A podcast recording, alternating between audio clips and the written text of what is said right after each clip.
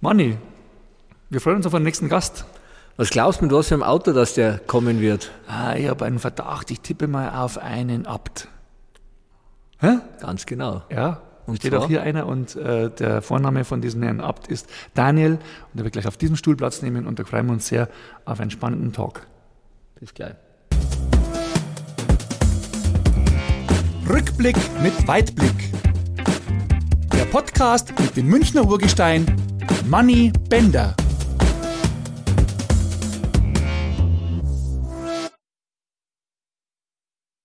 Rückblick mit Weitblick. Eine neue Ausgabe mit Money Bender, dem Münchner Urgestein und unserem Gast heute Daniel Abt. Habe die Ehre.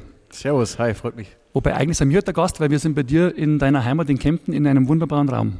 Ja, genau. Das ist unsere äh, Edelschmiede, nennen wir das. Also ähm, eigentlich unser neuester Raum hier. Ist sehr, sehr schön, gerade für solche Anlässe, glaube ich. Trifft sich ganz gut. Und da es ja nicht ganz so weit weg ist, das Allgäu von, von München, denke ich mal, kann man das auf jeden Fall machen. Wobei eigentlich wäre es geschickter gewesen, wenn du nach München fährst, weil du wärst sicher schneller gewesen als wir auf dem Weg nach Kempten kommt drauf an, wie, wie, wie, gut der Verkehr ist. Aber ja, ich bin natürlich auch selber oft in München und mag München auch sehr. Ähm, aber denke jetzt vielleicht für diesen, für diesen Rahmen mal ist auch eine gute Abwechslung. Location ist super.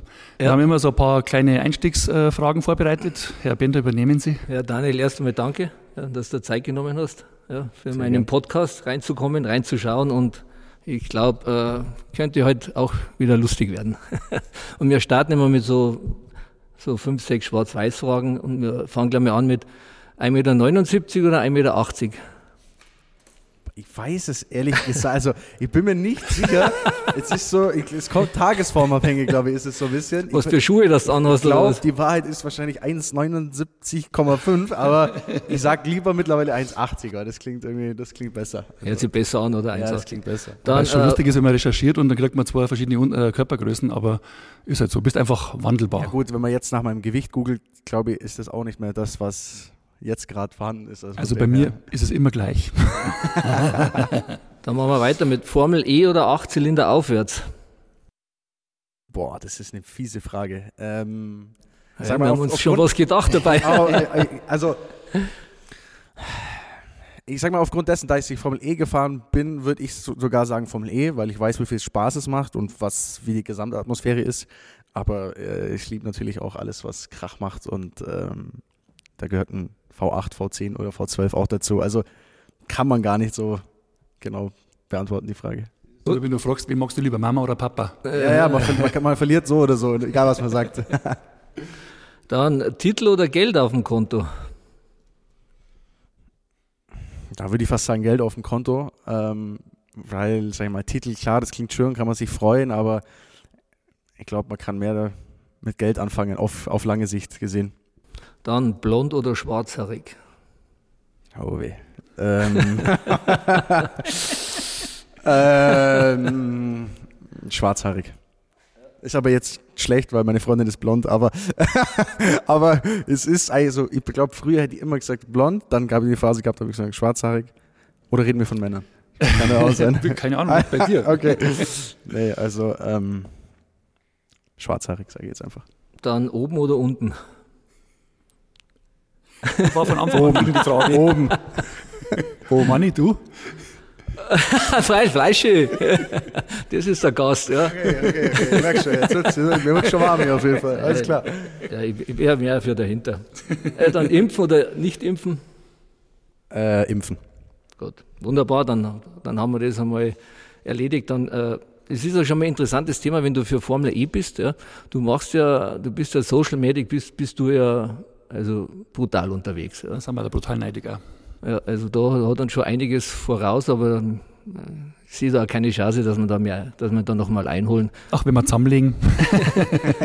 äh, du, du machst ja viel mit, mit Autos und mit Sound und, und 8, 12 Zylinder. Äh, kriegst du da keine Probleme, wenn du jetzt Formel E bei Sat 1 bist und Experte und lässt sich das verbinden oder ähm, also meiner Meinung nach ja, weil ich glaube, das, eigentlich so ein bisschen wie diese Fragen ist so meiner Meinung nach immer ein bisschen das Problem heutzutage, dass man sehr viel schwarz-weiß denkt.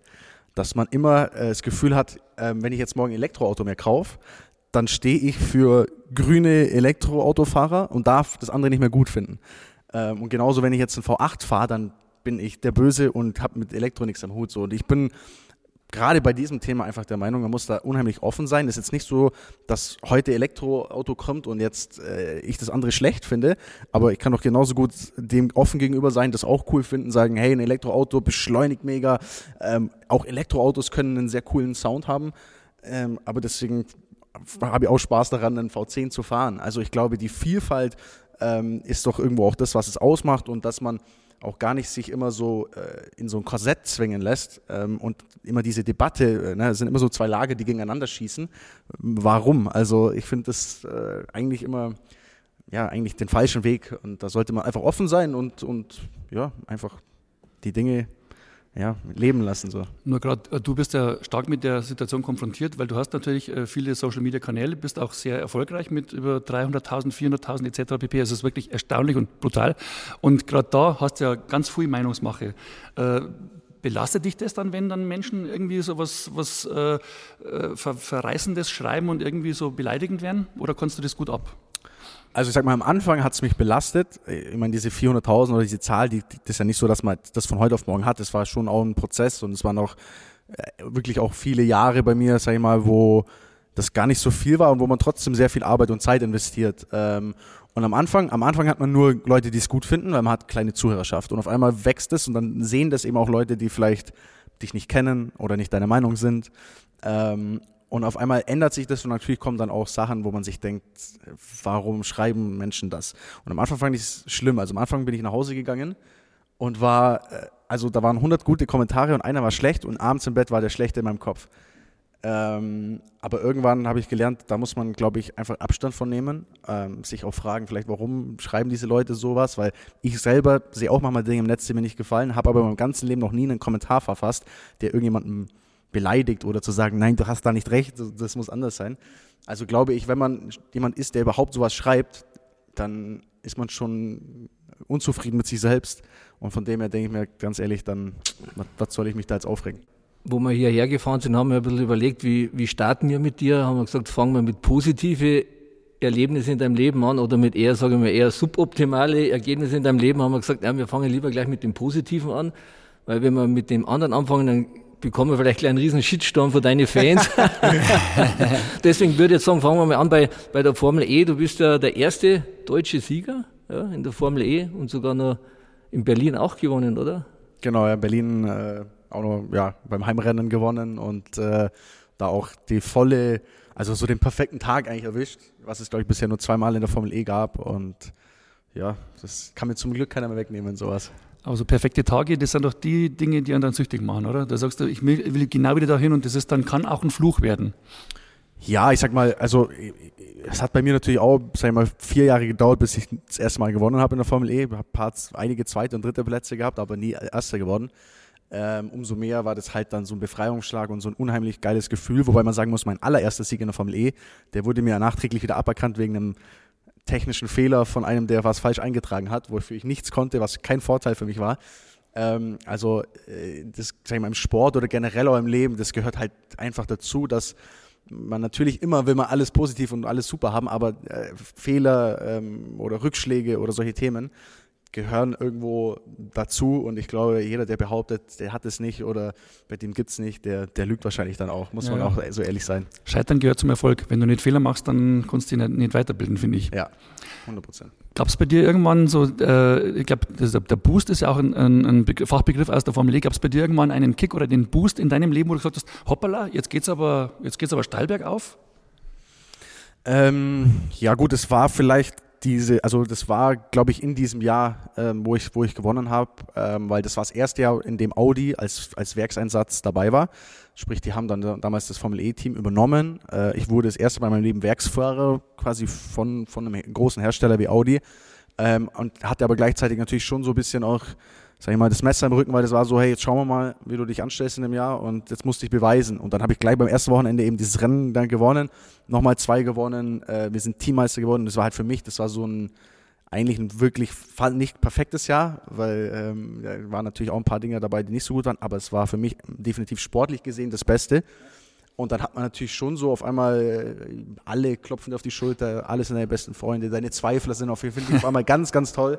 Ähm, Dünnes Eis ist das immer, gell? Ja, und, und, und natürlich fühlt man sich dann auch so, man denkt dann, hey, das ist ja mega, jetzt bin ich hier geborgen und hab Bock und ist alles gut. Und ich glaube, das hat dann, dann ist die nächste Saison gekommen, das hat vielleicht vier Rennen gedauert, die okay waren, nicht, nicht so gut wie davor, auch nicht mega schlecht, okay. Und schon ist man wieder da und das Messer, Messer ist wieder im Rücken. Also ja es geht ganz schnell. Du Fleisch, ich muss einmal eins sagen, es gibt wirklich einen Mann, der kann mehr reden wie du. Das ist ja unglaublich, wie du für einen Mann reden kannst. Also, also Aber wir wollen natürlich ein bisschen was über dich kennenlernen in, dein, in, deiner Show.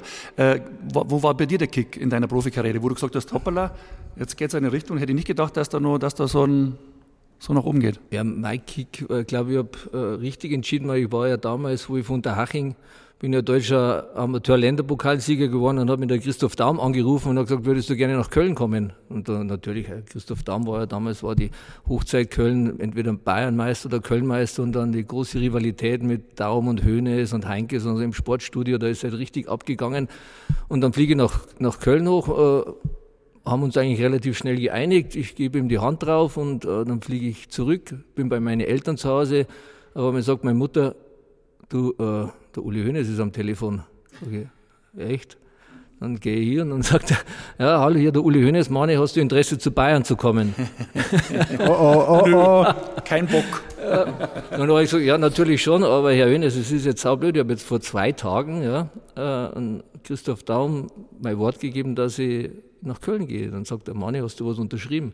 Sage ich, nein, ich habe nichts unterschrieben. Ja, dann, äh, ich melde mich wieder. Einen Tag später ruft er mich an und sagt, also es wäre jetzt alles geklärt. Kannst, du kannst gerne zu Bayern kommen, möchtest du? Und ich sage, ja natürlich, hallo, in München geboren, original. Also das war dann, glaube ich, ja genau, ab dem Zeitpunkt dann natürlich bei Bayern München spielen als Münchner. Das ist, wie er es gemacht hat, hat er mir nie gesagt, ja, wie er das gedreht hat, aber im Endeffekt war es für mich positiv. er hat zum Christoph Damm gesagt, wenn du mir den Money nicht gibst, dann gehe ich an die Öffentlichkeit. Mache eine Haarprobe von dir. war vielleicht ein bisschen später. Ähm, Formel E ist äh, für mich super spannend, also als Außenstehender. Ähm, es gibt ganz, ganz komische Regeln, finde ich, mit, mit, mit irgendwie Turbo-Boost oder irgendwelche Strafen, wenn du, wenn du mit der Energie falsch wirtschaftest. Kannst du mir am Laien wie mir erklären, äh, wie funktioniert die Formel E? Ja, was, bevor er antwortet, weil das wird dann wieder ein bisschen länger dauern, Ach, ja. kann das so kürzer mache ich dann, mache ich dann, mache ich dann eine kleine Frage dazu. Wie funktioniert das mit diesen, über dieses Induktionsfeld fahren, wenn die, wenn die Formel E-Fahrer da kurz mal ausscheren und dann kriegen die gleich wieder Power? Wieso funktioniert das bei den normalen Autos nicht? Oder mm. tue ich mir jetzt so ein bisschen als also, äh, also mal, mal angefangen ja. mit, was es da alles gibt. Es gibt einen Fanboost. Ich glaube, das, was du meinst, ist Attack Mode. Das ist so eine spezielle Zone, wo man drüber fährt und dann mehr Leistung hat. Es geht eigentlich relativ einfach. Das sind Schleifen im Boden und das Auto erkennt quasi, dass man über diese Schleife fährt. Das kann aber, hat nichts mit dem E-Auto zu tun. Das könnte ein Verbrenner genauso. Und diese, dieser E-Motor hat quasi im Rennen etwas, also der hat mehr Leistung, kann mehr Leistung abgeben, als er halt konstant abgibt und dann wird die quasi freigeschalten, diese Leistung. Ist einfach nur einprogrammiert, könnte man aber mit einem Verbrenner auch machen und bei der Formel E ist es halt so, dass man ein bisschen neue Ansätze macht, quasi um, um Motorsport auch mal anders zu denken. Weil wenn sich alles irgendwie ähnelt und alles so ist wie vor 30 Jahren, äh, ist auch irgendwie langweilig und äh, ja, somit hat man sich dafür entschieden. Ist ja, ist ja cool, weil es gibt immer relativ viel Positionswechsel, Überholen, ja, Startkurse. Also das ist zum Zuschauen macht es richtig Spaß, ja.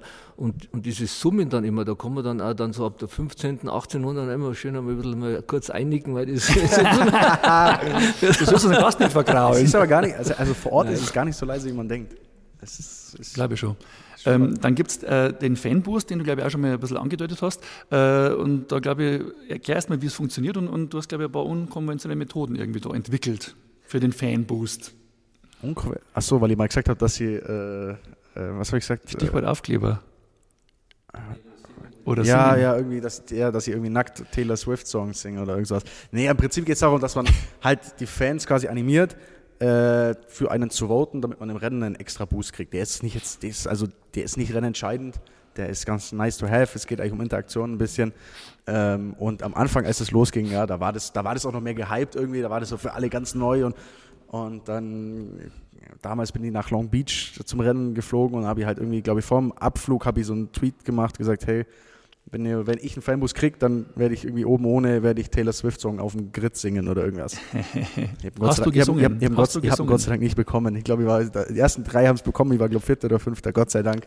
Aber ähm, auf einmal waren da so Fox News und so, Racing Driver Daniel Abt wants to be naked on the grid. Also die haben das dann noch irgendwie ein bisschen hochgepusht. Ähm, du hast jetzt die einmalige Chance, einen Taylor Swift-Song deiner Wahl hier für uns nackt ich, zu singen. Ich Wir hätten sogar Motorhabe da. Jetzt ist ja lustig, ich könnte noch nicht mal einen, aber ich weiß es gar nicht. Ich glaube, das war auch damals, weil es hieß, dass die vielleicht zum Rennen kommt oder irgendwie so. Also ich, ich könnte keinen einzigen Taylor Swift-Song singen. Oh. Eminem ein bisschen vorrappen Ich glaube dir kein Wort. aber weil ich gerade auf das Auto gedeutet habe, auch äh, kannst du uns kurz was zu der Historie von dem Fahrzeug sagen? Ähm, ja gut, das ist ein Audi Urquattro hinter mir. Ja. Das ist aber kein, kein Serien-Urquattro, sondern halt wirklich komplett Umbau von uns. Das war das Auto von meinem, von meinem Dad. Mhm. Ähm, also das war auch vor meiner Zeit. Ich Deswegen auch Kempten HJ. Selber, genau, ich habe es selber äh, nicht so miterlebt, aber ich denke mal, also es ist ein super beliebtes Fahrzeug, der Urquattro, ja, super historisch gesehen. Äh, auch, auch wertvoll, also die werden relativ hoch gehandelt. Damals, wenn man ein paar gekauft hätte und die Garage gestellt hätte, das hätte sich auf jeden Fall gelohnt. Mhm. Ähm, und ja, wir haben ja natürlich eine sehr große Historie auch in der Firma. Ähm, wir feiern dieses Jahr, wir sagen 125 Jahre, also es ist schon relativ lang. Ich habe angefangen als Pferdeschmiede. Genau. Was ich einfach geil finde, die ja, Entwicklung. Also so quasi Pferdeschmiede, Kutschen, Kutschen modifiziert, modifiziert. Äh, dass sie im Schnee quasi mit auch Abtaufkleber. mit Hufen, ja, Abtaufkleber da ist glaube ich so nicht drauf, aber oder weiß ich nicht, irgendwas an, an, Eisen war da auf jeden Fall drin, aber so ging das quasi los und dann kam irgendwann Automobil mit dazu und ähm, ja, jetzt sitzen wir hier. Manni, war das eine Kiste für dich? Also früher, Walter Röhrl ist auch mal damit gefahren, oder? Ja. Genau. Also Mit das, der Rennversion quasi, ja. Ja, genau. Und das, da habe ich ja früher einmal geschaut, äh, im Monte Carlo, die Nacht der langen Messer und so, da bin so ich auch vom Fernseher gesessen und habe mir die Rennen angeschaut. Also es war schon, war schon ein cooles Auto damals, wo der rausgekommen ist. Es gibt ja eine Langversion und eine, und eine kurze. Genau. Die, genau ja. Also schau, ich bin, da, bin top informiert. Ja. Ja, auch im Rennsport bin ich unterwegs ja, und deswegen freue ich mich umso mehr, dass wir ein bisschen was über Rennsport reden können. Ich bin jetzt quasi Experte, aber ein bisschen, ein bisschen kenne ich mich aus. Ähm, mal eine andere Frage, du äh, aktiv bist du nicht mehr? Ja, also, also aktuell, aktuell bist, ja. nicht nicht mehr aktiv. Ist das jetzt, sage ich mal, äh, daran, dass du jetzt sehr, sehr viel machst mit Social Media und, und, zu tun und sagst, pass mal auf, ich kann einmal Geld ein bisschen leichter verdienen, als wie äh, jeden, jeden, jedes Mal im Kreis rumfahren und immer die gleiche leichter. Kurve fahren, 40 Mal, also ist das, oder? Ähm, also es hat mehrere Gründe gehabt. Ich meine, zum einen, dass sie halt, sage ich mal, kein lukratives Angebot hatte, für die Saison 7 in der Formel E zu fahren. Ich hatte welche, aber äh, nicht für ein Team, das äh, super konkurrenzfähig ist. Dann, dass ich mir selber immer auch gefragt habe, äh, oder mir selber immer bewusst war, dass ich nicht mein ganzes Leben lang das machen will. Ich meine, ich habe 20 Jahre Motorsport gemacht im Prinzip. Ähm, klar könnte man das jetzt nochmal 15 Jahre länger machen, aber ich habe schon immer Spaß daran gehabt, andere Dinge auszuprobieren, habe nebenher immer schon meine Firma ein bisschen, äh, bisschen gehabt, aber hatte natürlich auch nie voll, volle Zeit dafür, weil Motorsport wirklich auch sehr viel Zeit in Anspruch nimmt. Und dann kam jetzt auch noch Corona irgendwie, wo dann irgendwie Rennfahren auch eh nicht mehr so viel Spaß gemacht hat, weil man irgendwo eingepfercht in irgendwelchen Zelten hockt und irgendwie nichts machen darf. Und also all das zusammen hat mich halt dann ein bisschen zum Nachdenken bewegt und dann habe ich gesagt, okay, komm, jetzt ist vielleicht ein ganz guter Zeitpunkt mal äh, neue Wege auszuprobieren, neue Dinge zu machen, ohne aber jetzt zu sagen, ich werde nie wieder Rennen fahren. Vielleicht kommt ja morgen irgendwas Geiles. War da bei dir nie so der, der Ehrgeiz da in jungen Jahren sagen, ich will, ich glaube von jedem Rennfahrer, der will doch Formel 1 fahren, oder? Ja, klar. Der will doch, der will doch da hinkommen, oder? Ab, ab wann ungefähr ist es dann bei dir, wo du gesagt hast, ja, das wäre jetzt vielleicht doch nicht mehr packen oder äh, hast du da einen mm. Moment gehabt? Hat es irgendwas gegeben in deinem Leben?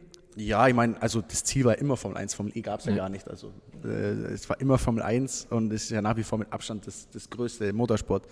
Ähm, und ich bin damals dann quasi ja, durch diese verschiedenen Serien, das war also so eine Art, also quasi Formel 3, die, das hieß damals GP3, das war im Rahmen der Formel 1. Äh, da bin ich dann Vizemeister geworden und auf einmal war das schon so, Williams ruft an, Lotus ruft an, ja, komm doch mal in den Simulator und so. Und dann denkt man auf einmal, oh, jetzt wird spannend. Ähm, und dann kam ich in die Formel 2 und habe einfach zwei miserable Jahre gehabt. Die war auch im Rahmen, also im Rahmen der Formel 1 quasi. Man fährt auf den gleichen Strecken. Ähm, und da ging einfach alles schief und dann war eigentlich schon, dann, dann ist klar, da bist du, das geht eben so, genauso schnell, wie ich vorher meinte. Das war so nach dem Formel 3 oder nach dem GP3 war es so, alle rufen an, alle haben, sind, haben Bock auf dich, alle klopfen dir auf die Schulter und ein Jahr später äh, tun sie so, als würden sie dich nicht, dich nicht mehr kennen. Und ähm, so war es dann und dann war ich eigentlich schon ja, da habe ich eigentlich schon gedacht, das ist vorbei, muss man ehrlicherweise sagen, weil da gibt es nicht so viele Möglichkeiten. Und dann kam genau in dem Zeitpunkt Formel E als neue Chance quasi. Also das, äh, ich habe ja ein großes Netzwerk ja, und ich tue natürlich immer ein bisschen so Background-Informationen auch noch holen über meine Gäste, also äh, von der Magdalena Neuner oder Holzer, vom Schwabel und so, die was jetzt schon da waren, habe ich immer ein bisschen was erfahren, ja, womit sie nicht gerechnet haben und äh, mit diesem Formel 1, einem Weltmeister und einem Formel 1 hat das vielleicht ein bisschen was damit vielleicht bisschen damit zu tun, dass vielleicht ab und zu mal ein bisschen ein fauler Hund bist und nur Kart fährst oder ein bisschen ein Lebemann und so das einmal das vielleicht auch mal ein bisschen zu viel gefeiert oder eventuell. also das, das mit Sicherheit auch. Also das, das, das habe ich mit Sicherheit immer schon. Also ich war nie der, äh, ich war nie, sage ich mal, dieser Vorzeigeathlet im Sinne von, ich habe jeden Morgen mein Müsli gegessen und bin fünf Stunden aufs Rad geguckt. So, das habe ich noch nie, äh, ich habe es noch nie gern gemacht, sage ich ganz ehrlich. Äh, ich habe es auch, mag es auch heute nicht gern. Ich habe es halt gemacht, weil ich es machen musste. Äh, aber natürlich auch nicht, ja, oder bis zu einem gewissen Maße. Also man kann im Nachhinein natürlich immer sagen, wäre es da mal äh, ehrgeiziger gewesen, wobei ich sagen muss, ich glaube, der Grund, warum das in der Formel 2 da so äh, also nicht funktioniert hat, war jetzt nicht das, sondern es war halt einfach, es waren so viele Dinge zusammengespielt. Und ich sag mal, auch in dem Jahr, in dem bei der Formel E alles bei mir lief, war ich der gleiche Lebemann. Und äh, ähm, also von dem her, der, der Approach war eigentlich immer schon der gleiche und äh, ich habe auch selber bei mir auch teilweise gemerkt, wenn ich das, wenn ich das komplett eingeschränkt habe, weil ich auch mir eingeredet habe, jetzt mache ich jetzt Kraftraum und so. Genau, jetzt gehe ich nochmal weg und jetzt mache ich das und jetzt hocke ich nur noch daheim. Dann habe ich gar keinen Spaß mehr an meinem, an, an, meinem Dasein gehabt, dass es mir dann auch nicht mehr Spaß gemacht hat, zum Rennen zu fahren. Also aber, das war auch nicht besser. Ja. Aber mir ist auch gesagt worden, er ist ein gerader und ein ehrlicher Typ. Das würde ich mal behaupten. Ja. Ich bin sehr gerade, manchmal ein bisschen zu gerade. Also das, das, das kann, äh, ich meine, es gibt ja du viele, dir Zeit. Es gibt, ja, aber man kann auch auf die Schnauze fliegen, wenn mhm. man halt zu straight ist, ähm, weil man natürlich ja, ich sage mal, gerade in dem Sport, auch andere, ich kenne viele Rennfahrer, die sagen immer Ja und Danke und Amen und so mhm. weiter. Sage ich auch, wenn ich es so meine. Aber wenn ich es nicht so meine, dann sage ich es auch nicht. Und das gefällt nicht immer allen. Schon klar, aber ich glaube generell in, in, in, auch in, in allen Spitzensportarten, äh, es fehlen ein bisschen die Typen, wie haben wir genau gesagt, das schlampige Genie und die Unbequemen, die ein bisschen äh, einen Eigensinn haben. Im Endeffekt ist er ja, sage ich mal, wie auch ich in jungen Jahren, ja, ich kann mich da noch an eine gute Szene erinnern, wo ich vier Wochen war ich beim FC Bayern München und dann sagt der Augenthaler zu mir, hey Bender, hol einmal die Bälle und die Tore. Und ich habe mich dann umgedreht, da habe ich gesagt, du hast Auge, du kannst die scheiß Bälle selber holen und dein Tor selber wegtragen und bin gegangen, ehrlich. Und dann, ab dem Zeitpunkt war natürlich dann, sage ich mal, drei Monate Krieg zwischen mir und am Auge. er war immer brandheiß auf mich und wollte mich immer umhauen, aber ich war, Auge war damals schon ein bisschen am absteigenden Ast. Der hat dann ein Jahr später aufgehört und ich war ja damals sagen wir mal, sehr schnell. Ich bin 11-0 gelaufen, der hat mich dann nie erwischt, wollte mich aber immer umhauen. Und da habe ich mir natürlich auch, natürlich auch das ein oder andere Mal natürlich auch den Mund verbrannt, ist ganz klar, weil Diplomatie war jetzt in jungen Jahren nicht bei mir aber ganz ich, vorne. Ich finde sowas ja. besser als diese ja. geschleckten Vorzeigesportler, die nur äh, sagen, was man hören will. So, das, das langweilt doch die Leute. Die Leute wollen doch Persönlichkeiten. Die wollen aber, ey, klar, in einem gewissen Rahmen, man muss jetzt vielleicht nicht gerade mit der Zigarette über den Platz rennen, aber, aber äh, ja. Ja, ich denke mir immer, wenn ich Kinder hätte, dann wäre es mir lieber, dass mein Kind mit einem Verweis kommt, als dass keiner merkt, dass es krank ist und nicht in der Schule war. Das geht so in die Richtung. Ja. Ja.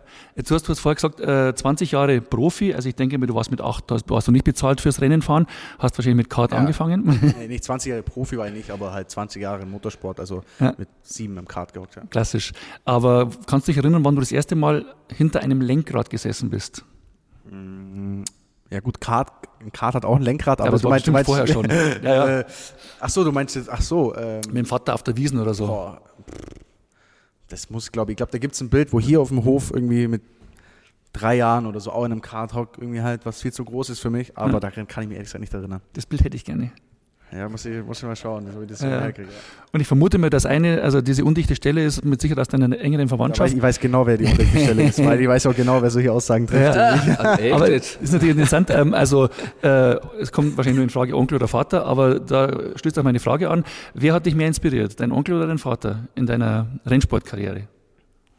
Ähm, also was heißt inspiriert? Ich glaube, inspiriert, so, also inspiriert haben, hat mich jetzt niemand im Sinne von, ich möchte genauso sein wie der. Aber am Anfang hat mir auf jeden Fall mein Onkel äh, im Formelsport, also als das losging, äh, mehr geholfen, ähm, als ich zu meinen ersten Meter im Formelsport gefahren bin.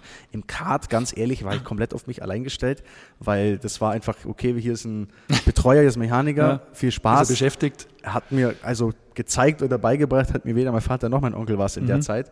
Ähm, aber in den Anfängen auf jeden Fall ähm, war es mein Onkel, der sich, sagen wir mal, so auch mit ins Auto gehockt hat, das abgestimmt hat und gesagt hat, Bursch, schau, dass mal ein bisschen ordentlich ums, ums Eck rumfährst. Jetzt pass mal auf, jetzt, jetzt kommt ein Thema, auf das, auf das freue ich mich schon die ganze Zeit. Oh ja. Du hast eine Ahnung, seit, was jetzt kommt. Seit, seit du mir zugesagt hast, freue ich mich, dieses Thema anzusprechen. Und zwar, äh, jetzt fange ich mal zum Erzählen, Fleische, wo, wo wir früher vorgegangen sind, ja, in die Clubs und Diskotheken, ja. Und äh, wenn wir Frauen kennenlernen wollten, ja, dann sind wir hingegangen und haben mit denen ein persönliches Gespräch gefahren, ja, gemacht, haben angefangen. Ja. Und dann warst du meistens mit zwei, drei Kumpels unterwegs, ja. Und dann, wenn du dann zufällig dann noch einen Korb bekommen hast, dann ja. hast du nur den Schmach und die Sprüche von deinen Kumpels, ja, bist abgeblitzt worden. Daniel, wie lernst jetzt du heutzutage deine Frauen kennen? Schiebst du die nach links oder nach rechts? Oder bei Like werden sie gelöscht? Oder oder machst du das jetzt nur äh. über Social Media? Oder? ich, ich glaube, also ich muss ganz ehrlich sagen, ich habe sehr wenig äh, so Online-Dates oder sowas in meinem Leben bisher gehabt. Also wenn dann glaube ich schon eher so über, man trifft sich über Freunde oder so, weil ich bin auch nicht so der Fan von. Komm, wir machen das anhand, anhand deines praktischen Beispiels. Du hast vorher bei der Frage blond oder schwarz, hast du gesagt schwarz, aber deine Freundin ist blond. Ja. Genau. Wo hast du deine Freundin kennengelernt? Angeblich äh, soll das auch so Social Media Star sein. Ja, Oder? die kennt man auf. Also, wir brauchen Namen. Also sie ist ja top informiert. Ich bin top informiert. Ja, okay. Ähm, Oder ist das nur geheim? Ähm, ja, also ich, Namen ja. sagt mir jetzt keinen, aber. aber du weißt, wie sie heißt. ich, ich weiß, wie sie heißt, aber ich habe sie tatsächlich kennengelernt auf, auf einer. Es war eine Veranstaltung, aber es war eine Veranstaltung. Es war ähm, About You Awards in München. Also das waren, äh, es war eigentlich auch so eine Social Media Veranstaltung. Ja. Hm. ja. Was sagt deine Freundin, wenn du Auto fährst? Wenn sie Beifahrer ist? Ich fahre langsamer.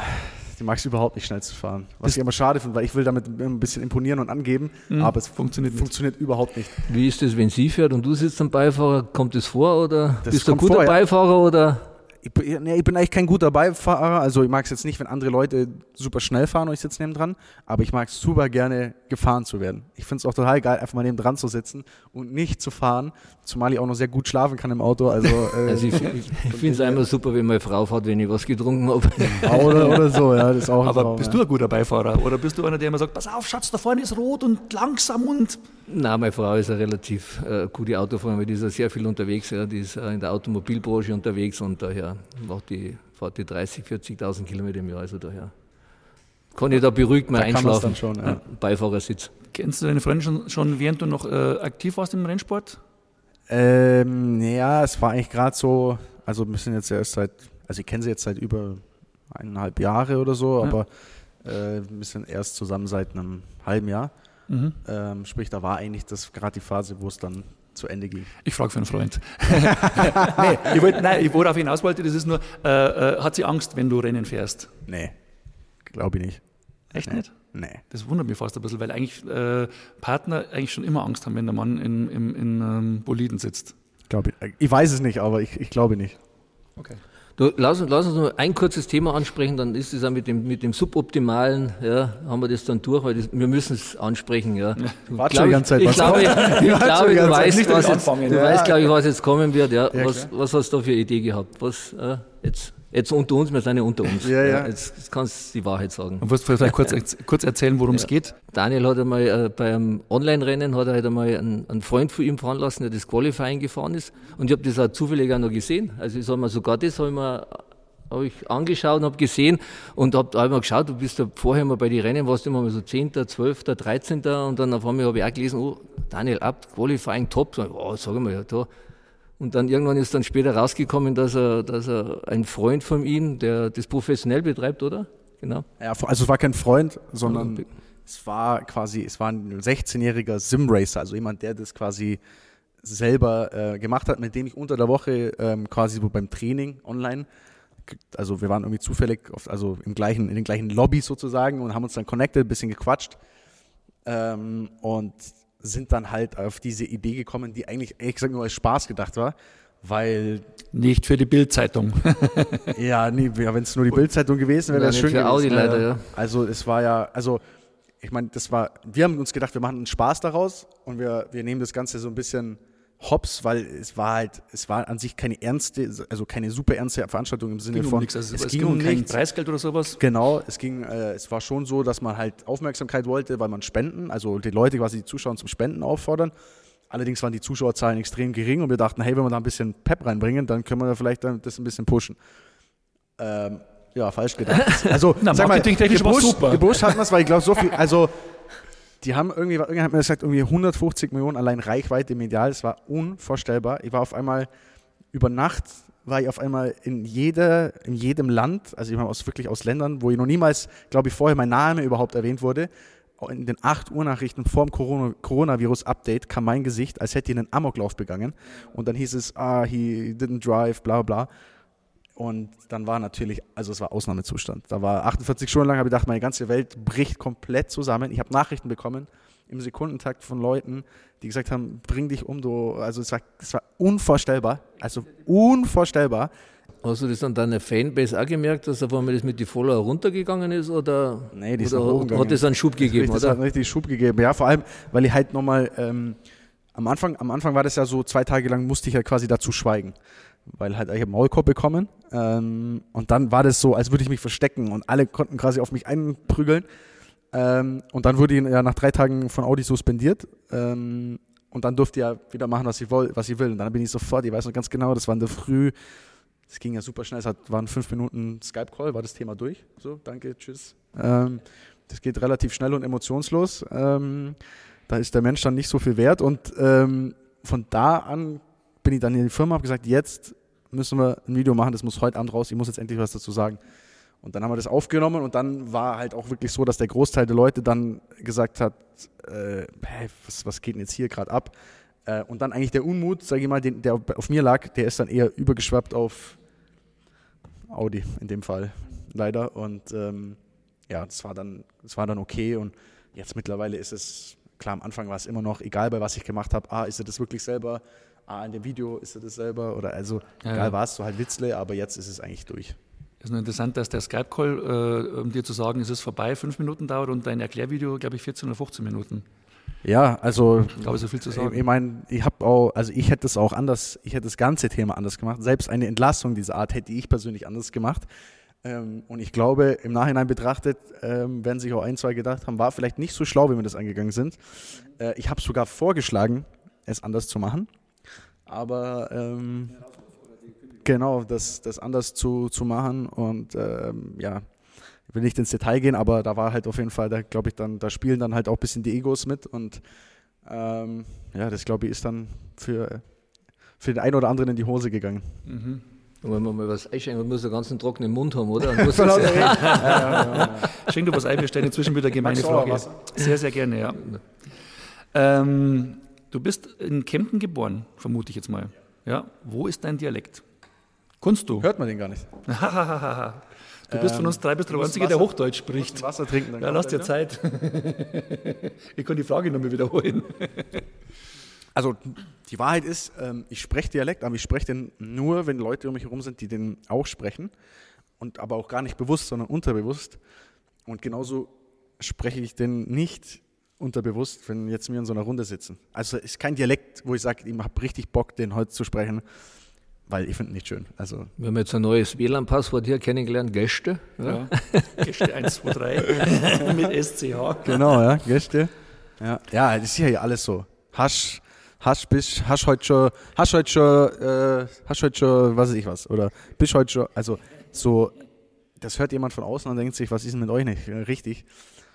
Also das ist, deine Hauptsprache ist tatsächlich äh, dialektfrei, auch in den Videos ist es ja auffällig. Ja, ja. Aber das machst du nicht jetzt irgendwie, weil du deine Herkunft verleugnen willst, sondern weil es einfach dann ein bisschen weiter weil ich mich ist. damit auch wohler fühle, irgendwie das, das zu machen. Also ich war ja bei Allgäu TV zum Beispiel, war ich auch mal äh, vor ein paar Wochen eingeladen und da spricht halt die, ähm, die Moderatorin richtig Allgäuer Dialekt. Also da war es andersrum. Die hat am Anfang mich auf Hochdeutsch begrüßt und hat dann, sobald die Kamera anging, richtig Allgäuer Dialekt rausgehauen. und ich dachte mir, oh, alles klar, und ich selber kann das, aber ich, ich, ich kann das gar nicht. Also ich könnte jetzt nicht auf Knopfdruck das so sprechen und ich würde es auch einfach nicht wollen. Dann wirst du ja künstlich, wenn du dann ist. Also Ja. so, sei mir lustig, sprich mir Dialekt, bla bla bla. Das, nee, Nee, muss nicht sein.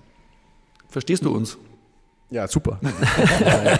Perfekt. Perfekt. Ich mag den Dialekt auch lieber. Ich mag, also ich mag den Münchner Dialekt viel lieber als ein, als ein Kemptner Dialekt. Niederbayern, München. Ja, ja, da legt der Wert drauf. Okay. Kleine Unterschiede müssen sein. Mikrofon drop. Ja. Du, neben deine Social Media äh, hast du, denkst du auch mal drüber nach, mal in die Fußstapfen von deinem Vater zu treten oder läuft in die Richtung schon was? Oder ich meine, du bist ja früh, du mach, präsentierst ja die Firma Abtia ja sowieso sehr stark mit, mit, mit, mit den Rundgängen und mit den Autos, was, was du herzeigst, aber hast du mal Darf ich die Antwort geben? Bitte. Ich, ich glaube nein. Ähm, jein, würde ich sagen. Also, ich sag mal, natürlich ist es die Vorstellung, irgendwann mal in, in die Fußstapfen zu treten, ist schon was, was Schönes. Allerdings, was bedeutet denn das? Ich meine, erstmal, mein Vater, der hat noch mindestens zehn gute Jahre, wo er sagt, ich mache das Ding hier. Zweitens, komme ich dann und setze mich da oben hin und sage jetzt, jo, ich bin jetzt hier der große Zampano. Und äh, also, ich bin einfach der Meinung, das ist gar nicht so leicht, einfach in so Fußstapfen reinzutreten. Und ich wollte für mich einfach immer ähm, erstmal selber was machen. Natürlich hat alles, was ich mache, auch mit dem hier zu tun. Und das ist meine Herkunft, das ist meine Family. Und, und Videos, wenn ich mache, spielt auch oft das eine Rolle. Also ist jetzt nicht so, dass ich das jetzt verstecke oder sage, äh, das schließe ich aus. Aber einfach selber gewisse Dinge zu, zu machen, zu kreieren, ähm, auch ja, Dinge aufzubauen selber, Fehler machen, zu machen selber, all, all diese Dinge finde ich extrem wichtig und ich weiß nicht, so dieses, diese Vorstellung, dieses, ja, man kommt morgen und jetzt hockt man hier auch, ist verdammt schwer, weil es ist was ganz anderes, ob man das hier aufbaut und von der Pike her das Geschäft kennt oder ob man quasi von außen drauf schaut und dann da reingeht. Natürlich, man kann viel lernen, aber ich sehe es halt gerade bei den Dingen, die ich selber mache, ist ein ganz anderes Feeling, wenn du es selber aufbaust. ist der Vater da auch so entspannt in, in der Richtung? Voll. Also ich glaube, der hat, also erstmal unterstützt mich bei allem, muss man echt sagen. So, auch wenn es scheiße läuft, der, der hilft mir, der ist keiner, der irgendwie draufhaut. Und ähm, Ich meine jetzt eigentlich mehr so in, in Richtung Firma, weil der, man, das ist, ist ja doch ein Lebenswerk, was ähm, ja, über, Ja. Ge über Generationen ein Lebenswerk, was hier aufgebaut worden ist und, und wenn der, der Vater dann vielleicht sieht, hoppala, das, das interessiert ihn jetzt doch noch nicht so, dass er das vielleicht mal übernehmen könnte oder soll. naja, es, oder, es interessiert mich natürlich schon und ich bin ja auch jeden Tag hier und ich spreche fast jeden Tag mit meinem Dad und wir sprechen auch über alles, was hier, was hier passiert. Aber ich meine halt einfach dieses, diese Vorstellung, so man sitzt sich jetzt da hin und das ist jetzt so, jetzt hast du einen Schlüssel und jetzt machst du das. Das halte ich halt für sehr schwierig. Das, das ist so ein Prozess, entweder das entsteht, äh, entweder, keine Ahnung, er kommt in fünf Jahren und sagt, du hock dir jetzt mal neben mir oder mach, ey, keine Ahnung. Ähm, ich weiß es nicht, aber ich kann jetzt einfach nicht behaupten, ja klar, in zehn Jahren mache ich das. Also zumal man auch gar nicht weiß, wie diese Branche, muss man auch nur sagen, diese, diese Autobranche, äh, wenn man sich alles anschaut, was so abgeht und wie eigentlich Tuning ist ja eigentlich ein, also ist ja kein, kein Markt, sag ich mal, der, der wächst. Ist ja Ein Luxussegment. Also, ja. Klar, wir haben, wir haben das große Glück, dass wir einen Namen haben, eine Marke und so weiter, aber ansonsten kleine Tuner, die sterben alle weg. Gesetzgebungen äh, machen es immer schwieriger, Automobil wird irrelevanter. Keine Ahnung, wie das in 15 Jahren ist. Dann komme ich wieder rein und dann sperre ich zu, weil nichts mehr geht. Und dann heißt es, schau dir den Deppen an, der hat's versaut. Ja, aber würde es funktionieren, wäre dein Vater ein guter, wär- wärst du ein guter Juniorchef und dein Vater jemand, der auch loslassen kann? Weil es gibt ja auch so, so Dynastien, wo dann der Vater sagt, mach's wie du willst, aber mach's so, wie ich's meine. Also der, der dann Ja, irgendwie so nicht wäre. loslassen kann. So wäre. Also, Also wäre nicht ganz so einfach wahrscheinlich. nee, nee. Also, ich glaube, es wäre einfacher, wie er es mit seinem Vater hatte, weil sein, sein Vater wiederum war halt komplettes Alpha-Tier, maximal Hau drauf, Mensch. Ähm, er ist schon, auch jetzt im Alter, habe ich das Gefühl, hat er sich schon verändert. Äh, wird da auch anders und ist viel gelassener in vielen Dingen und stresst sich nicht mehr mit Sachen rum, die man sich vielleicht nicht rumstressen muss. Aber das ist immer noch sein, sein Baby und ich meine, das, wer kann es ihm übel nehmen, wenn da ich jetzt komme und sage, jetzt machen wir alles anders, dann wird er mit Sicherheit sagen, ja, vielleicht Ja. doch nicht. Also, Aber das, ich gebe den Ball wieder zu dir. rüber. Bist, du jemand, der loslassen kann? Äh, Was, gerade was deine Kinder angeht? Meine- verlassen? Meine Kinder sind ja noch klein, also die kommen ja noch nicht loslassen. ne, Die Nein, kommen, nicht, aber, aber zum loslassen im Sinne von laissez-faire. Also äh, gibst du einen Freilauf oder bist du einer, der so helikoptermäßig ein bisschen drüber schwirrt? Ja, ich lasse ihn äh, so weit frei, Freiheit, wo halt einigermaßen sicher bin, dass nichts passiert. Ja. Also den Kleinen, den, den, der kann jetzt, der läuft dann im Park rüber und, und, und kickt da alleine. Ich meine, der ist erst neun. Ja, und da bin ich halt dann eingespannt, wenn er dann erst um sechs oder um halb sieben, ich bin jetzt nicht einer, der dann sich dann gleich rübersetzt und aufs Bike schaut und jetzt ist fünf nach sechs und er ist noch nicht da. Also da bin ich dann schon, äh, sagen wir, entspannte Eltern, sage ich jetzt mal, und, und äh, die haben schon auch sehr viel Freiheiten, sage ich jetzt mal, für ihr Alter, ja. Es geht ja. immer um, um, die Männer in dem, in dem Job und in der Branche. Wie steht eine Mama dazu? Ist die entspannt oder, oder, oder kann die Rennen einmal anschauen? Schaut die Rennen an? Ja, ja, die war früher sogar selber, selber Rennen gefahren. Also, ja, aber die ist auch ja. komplett, komplett entspannt. Ich habe ja noch äh, zwei Schwestern auch noch. Es muss irgendjemand geben, der um dich Angst hat, wenn du Rennen fährst. Nee, es hat niemand Angst. Die sind, die sind glaube ich, alle entspannt. Also, ja, cool. Das, das, ist Part. Also, ganz ehrlich, Rennfahren ist auch, ist ja auch so sicher. Also, ich fühle mich sicherer im Rennauto, als wenn ich hier jetzt gerade, weil gerade ein Schneesturm draußen ist, da Heimfahre so ungefähr. Da habe ich mehr Angst, dass irgendein Depp mir vom, von der Straße fährt, als auf einer Rennstrecke mit Helm. Von dem her alles easy. Ihr habt das, ihr habt das ja gesehen, ihr seid ja, ihr seid ja top aktuell mit, mit, mit Firma Abt. Ja. Bei euch fahren ja vorne die VW-Busse, die Nutzfahrzeuge mit dem Verbrennermotor rein und hinten kommen coole E-Autos raus. Also das ist, ist natürlich schon extrem cool. Also das habe ich jetzt nicht gewusst, dass das gibt, dass man da vorne reinfährt. Man, dass man, ich habe gedacht, da, da steht einer da vorne, schon, gedacht, die werden gerade von vornherein immer gleich so gebaut, ja, und als E-Mobil oder als Verbrenner, aber dass, dass das gibt. Ja, ich meine, ich glaube, dass viele auch gar nicht wissen, dass wir, äh, dass wir eine Firma haben, die halt äh, auf Elektrotechnik, sage ich mal, spezialisiert ist auch. Aber das ist halt auch etwas, was ich immer meine, ähm, was halt vor acht Jahren oder so mein Dad dann auch so gesagt hat, hey, da kommt vielleicht was, da gibt es vielleicht eine Veränderung in der Branche da sind wir dabei. Und nicht zu sagen, nee, das will ich nicht, da äh, gehe jetzt auf die Barrikaden und schreibe nur auf Facebook, wie es mir aufregt, sondern einfach probieren. Wir haben das Geschäft genauso wie das andere und es blüht extrem auf, es ist super stark gewachsen. Ähm, daher finde ich das auch cool. Aber gerade jetzt in der Zeit, in der Pandemie, äh, glaube ich, ist der größte Fehler zum Beispiel, dass man nicht beweglich ist. Und genauso muss, muss von Haus aus beweglich sein, musst auch neue Felder äh, ausarbeiten. Aber jetzt, äh, da, sagen wir bei dir, äh, du hast gesagt, du, möchtest, du lässt dich impfen. Ja. Äh, warum? Also am Anfang habe ich gesagt, ich mache es nicht, weil ich mir dachte, pff, ich brauche es. Also ich habe nicht das Gefühl, dass ich das für mich selber wirklich brauche. Ich fühle mich jetzt nicht irgendwie, ich habe nicht so viel Angst jetzt, sag ich mal, in meinem Alter, dass es mich da jetzt hart erwischt. Aber ich denke mal einfach für, ja, für, für die Gesellschaft und auch für das, wenn ich vielleicht mal irgendwo hinreisen will und so, dass ich dann Einfach. keinen Bock habe, dass ich mir dann irgendwie rechtfertigen muss, dass ich nicht geimpft bin. Ähm, und von dem her, ich bin jetzt keiner, der äh, auf Telegram-Gruppen rumhängt und ähm, ja, der dann behauptet, äh, nach der Impfung, der nach der Impfung habe ich dann den, den, dritten, den dritten Arm auf dem Rücken oder so. Ich meine, keine Ahnung. Ja, ich habe da ein gewisses, sag ich mal, auch ein gewisses Grundvertrauen in, in die Gesellschaft an sich oder den Menschen an sich und bin da nicht so skeptisch bei allem. Und äh, natürlich kann man Dinge hinterfragen, aber äh, ich habe auch ein paar Freunde, die sind schon geimpft, weil sie eben in diesem ähm, sag ich mal, im Impf- oder in der, in der, wie sagt man denn, in den Testzentren arbeiten und die ja früh geimpft werden. Und ja, bisher, ich meine, schaut mal ganz, schauen noch gleich aus. ich glaube, dass er, dass er, glaube ich, richtig feiern kann, der Daniel. Gell? Also, da habe ich ein gutes Gefühl jetzt hier. Ja, das glaube ich auch. wer, wird von euch beide, wer, wird, wer wird von euch beide länger durchhalten? ich weiß, es ist eine fiese Frage dir gegenüber. Ui. Ja, du hast mit Sicherheit schon mit Nächte durchgemacht auch? Ja. Natürlich. Auch, auch nach dem Sieg mal? Ja. Komplett. Ah, ja, komplett. Also Wie schaut das nach, aus? Dem, nach dem Berlin Wir brauchen noch einen Skandal. Wir brauchen nur irgendeinen Skandal von dir. Ja, es war kein, das war kein, also nach dem Berlin-Sieg zum Beispiel, nach dem, nach dem Berlin-Sieg, ähm, da war man halt feiern, keine Ahnung, bis sechs, sieben Uhr morgens war in Berlin und da kann man ja gut feiern gehen. Und dann bin ich halt irgendwann in der Früh, haben sie immer nur zum Döner und dann völlig besoffen irgendwie mit dem Döner in der Hand heimgelaufen und dann kommt mir natürlich genau mein Teamchef, der gerade aus dem Hotel auscheckt, kommt, kommt raus und kommt mir entgegen. Und ich war so irgendwie so besoffen und ich hatte irgendwie das Gefühl, er schaut irgendwie ein bisschen müde aus. Und ich sag nur so, how you look shit oder you look tired oder irgendwas. Und der schaut mich an und sagt, ey, was willst du von mir? Und macht sogar noch ein Bild von mir und hat es sogar noch auf Twitter gestellt. So, und so. ich sah halt wirklich so, so völlig verstrahlt irgendwie so dran. Und aber so ähnliche Geschichte werden wir beim Manni Schwabel im Podcast auch hören, ja. ja, ja. Dass er jemanden vor die Flinte gelaufen ist, wo er mal ein bisschen den Zapfenstreich überzogen hat. Also ganz ehrlich, ich habe noch keinen Sportler getroffen, auch die, die sagen, sie feiern nicht. Auch die Fußballer sind ja meiner Meinung nach die schlimmsten. ähm, vor, allem, vor, allem, vor allem, weil sag ich mal, die Generation sagt nur einfach, ja, wir waren feiern. Aber die aktuelle Fußballergeneration, die sagen ja alle, ja, wir sind so brav. Und wenn ich die dann aber feiern sehe oder auf Ibiza oder wo sie alle rumspringen, sind die schon auch wild unterwegs. Mhm.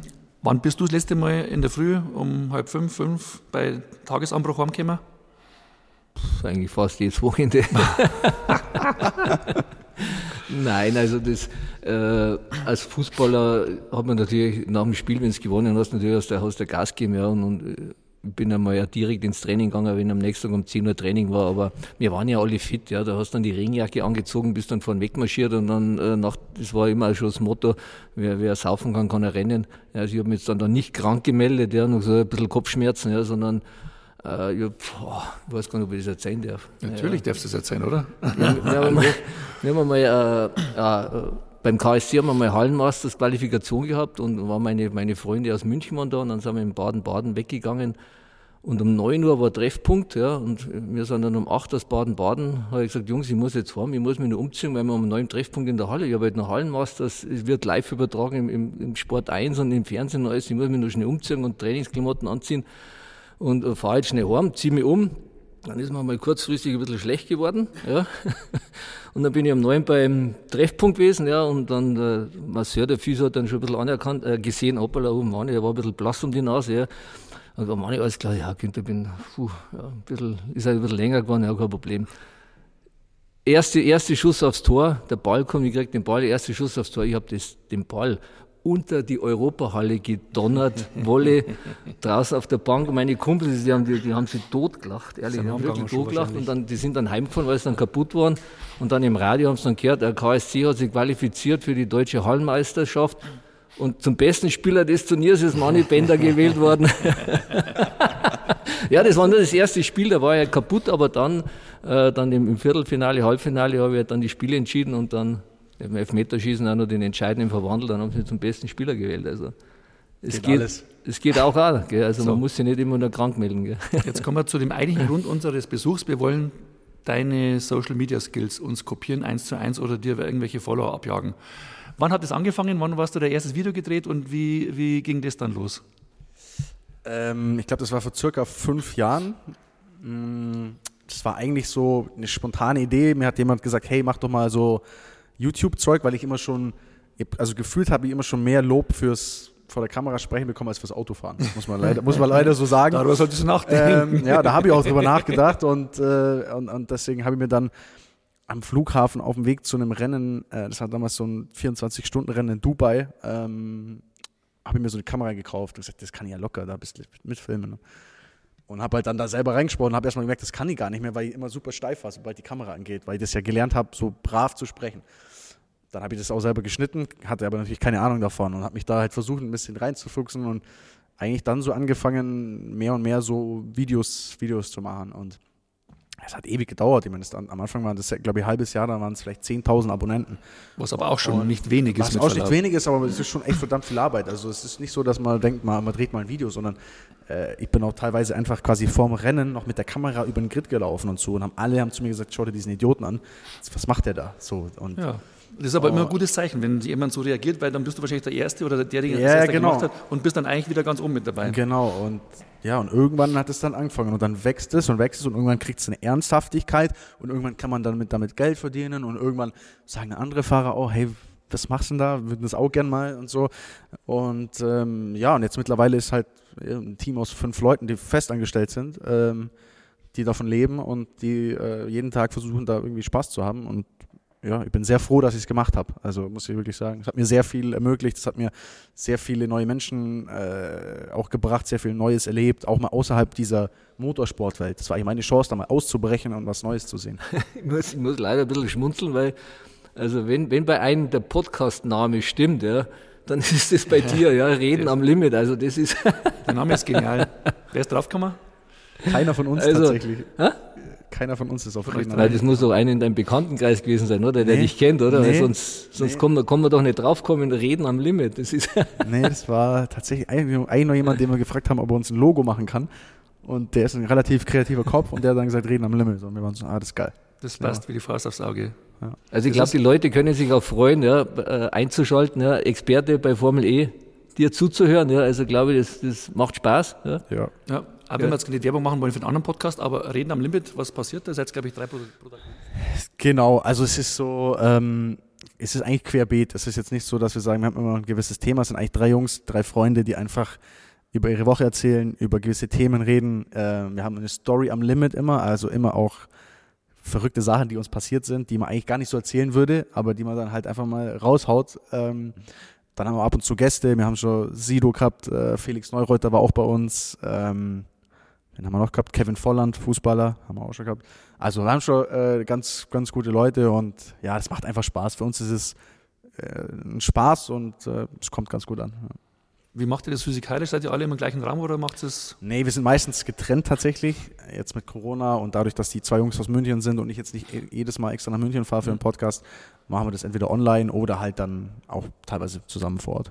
Aber schon viel Content, ehrlich gesagt. Also der, äh, der Podcast, dann glaube ich zweimal in der Woche ein Video. Genau, es sind zwei bis drei Videos die Woche. Ja. Ein, ein Podcast in der Woche. Klar, dann gibt es noch drei verschiedene Kanäle, glaube ich. Instagram, Facebook. Ja. Meine, äh, wie viel, wie Twitch, Livestream, alles mögliche. Ja, wir beide, wie viele Follower haben wir mir insgesamt? Wahrscheinlich. Äh da mag ich jetzt nicht drüber reden, weil das ist wirklich peinlich, ehrlich. Wenn der hier von 300.000 redet, also bei ja, mir ist auch die drei davor, aber leider nur zwei Nullen ja. dahinter. Aber im Grunde ergibt es das wieder ganz gut, weil über Twitch wirst du wahrscheinlich auch immer so Live-Gaming machen. Äh, teils, ja. Also so Live-Gaming oder einfach Du kannst, du kannst, mich immer ein bisschen öfter bei dir liken, also dass ich ein bisschen mehr Follower, dass ich einfach Follower, Ja, aber liken bringt gar nichts mehr. Ist auch voll schwer mittlerweile. So früher hat man gesagt, hier folgt mal dem und es hat direkt funktioniert. Das heutzutage macht das keiner mehr, weil mhm. jeder schon so vielen Leuten folgt, dass man das gar nicht mehr einfach sagen kann, hier folgt dem. Ja, mach ich jetzt. Also vielleicht wäre er wieder in mit weniger. Ja, vielleicht. Ja. Aber bist du lieber ein Podcast-Host oder lieber ein Gast? Also äh, beides. Also ich, ich, mag auch ganz gern Gast zu sein, weil ähm, ja, weil man natürlich immer eine andere, einen anderen Input noch hat, andere Fragen, andere Ideen, äh, wie wenn man selber in seinem Fahrwasser ist, sag ich mal. Man hat ja selber immer so einen gewissen Stil, den man hat. Also von dem her, ich mag beides auf jeden Fall. Ja. Bist du lieber Gast oder Gastgeber? Ja, das Sagen wir mal so, äh, Gast ist schöner, da muss man sich vorher nicht so viel Gedanken machen, was man alles fragt. Da wird man immer noch gefragt und kann dann immer, man das können wir ja, ich, meine, ich bin dann jetzt also nicht das erste Mal vor dem Mikro oder vor der Kamera, genauso wie du, also das ist dann ein bisschen entspannter. Ja, aber ist, man, man erfährt natürlich auch sehr viele interessante Sachen, ja, weil man sich natürlich auch ein bisschen Feedback-Informationen holt. Man bekommt, man kommt ja wieder mit anderen Leuten wieder mal in Kontakt, wo man dann die Informationen herholt, den was man dann auch schon länger vielleicht nicht mehr gesehen hat. Aber das alles. im Endeffekt ist, ist beides super. Ja. Wo, wo geht die Reise hin? Was ist so dein mittelfristiges Ziel auf Social Media, wenn man alles zusammenfasst? Eine Million. Nein, es ist, es ist schwer. Ich finde es immer sehr schwer, da Ziele zu definieren, weil. Dann sag, sag, sag es anders. Was ist denn dein, dein Lieblingsauto, das du noch unbedingt mal vor die Kamera holen musst? Äh, Porsche 918 auf jeden Fall. Ähm, was haben wir noch?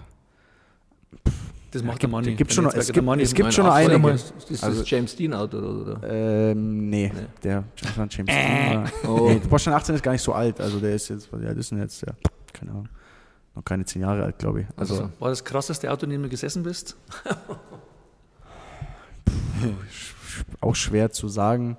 Aber, Aber ich sag mal, mein liebstes Auto aktuell ist immer noch, also ich habe mir mal einmal in meinem Leben mal wirklich ein tolles Auto gekauft, äh, ein Porsche GT2 S und das ist für mich jedes Mal wieder, boah, scheppert's, also da scheppert es einem alles raus. Das Ding fährt, das ist unmenschlich. Wie ist es dann in der Früh, wenn du aufstehst, ziehst du an, fährst ins Büro oder zu irgendeinem Termin äh, und dann hängen da die ganzen Autoschlüssel? Fällt da die Entscheidung immer schwer oder? Ich habe tatsächlich, ich habe nicht viel Autoschlüssel. Ich habe einen Porsche und einen Audi, sag ich mal, den ich, den ich jetzt noch habe, den ich fahre. Aber das, das war's eigentlich. Und einen Cupra, Cupra. Als, als, als Dienstwagen jetzt, sag ich mal, aber das ist kein eigener. Aber das ist nicht so viel. Aber es gibt, ein, einen, es gibt einen Schlüsselschrank im Haus, wo du. Hier gibt es so viele Schlüssel, dass man gar nicht weiß, was oben und unten ist. Ja. Machst du es ab und zu, dass du sagst, okay, sieh mir meinen Schlüssel und piepst mal in den Parkplatz und schau, welcher anspringt? Nicht so oft, aber ab und zu. Ja. Auch eine Form von Luxus, ist doch cool. Ja, genau. Ja. Gut. Oder fällt dir noch was ein? Ich bin, meine Festplatte ist wieder voll. ja, Daniel, dann Herzlichen Dank. Danke ebenso. Ich hoffe, es hat ein bisschen Spaß gemacht, damit ein bisschen, mit einer bisschen älteren Generation mal einen Podcast so, zu machen. Das ist ja. auch interessant, ja. wie wir das machen. Waren gute Alten. Fragen dabei, das mag ich aber. Ich mag freche Fragen. Hast ja auch ein bisschen was gelernt, ja, wer jetzt, wer jetzt der größte Hochsprung Deutsche ist. Genau, habe ich schon vergessen. Namen, also, liebe Zuhörer, denkt dran, ja, Gewinnen beginnt mit Gelassenheit. In diesem Sinne, bis zum nächsten Mal. Tschüss. Ciao.